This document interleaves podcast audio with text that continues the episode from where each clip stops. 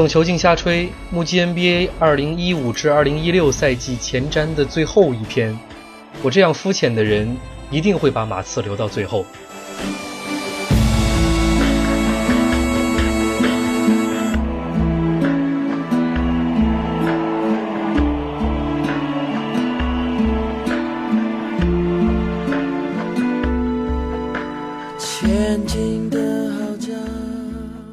马刺今年夏天的大动作，网上太多帖子分析了，说来说去逃不出那些内容。我搬过来简单说说。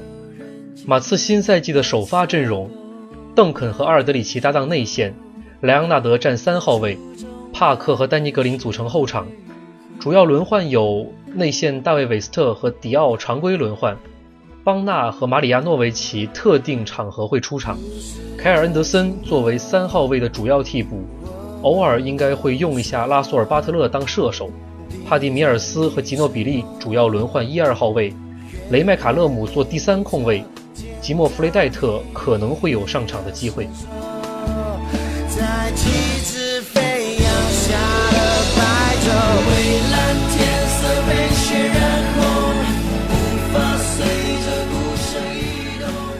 马刺夏天的补强主要在内线。虽然纯中锋仅有不一定能上场的马里亚诺维奇，但大前锋群纸面上会让勇士和火箭不太好受。多说一句，阿德，他不喜欢打中锋，但既然已经被骗过来了，五号位是一定会打到的。他季前赛极力想多传球配合马刺的作风，但他得知道，波波维奇很可能会让他往死里单打。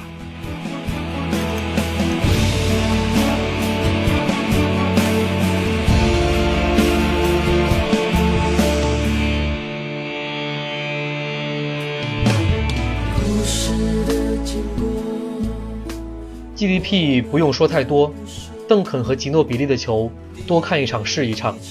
至于帕克，他现在可能是马刺首发阵容里最弱的一环，请别拖了后腿。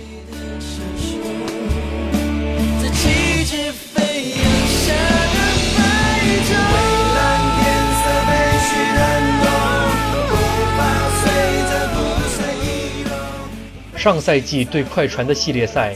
莱昂纳德的总体发挥是垃圾的，不仅仅是我对他苛刻，全世界在把他捧上天的同时，对他也越来越苛刻。他在全联盟小前锋排名上仅次于詹皇和阿杜，我个人认为他完全没有达到这个水准。季前赛的几个画面中，他的投篮手型真的有在学乔丹，但持球能力依然没有达到预期。波波维奇既然选择了他，GDP 既然把接力棒交给了他。他需要把马刺带回到和詹姆斯的总决赛中。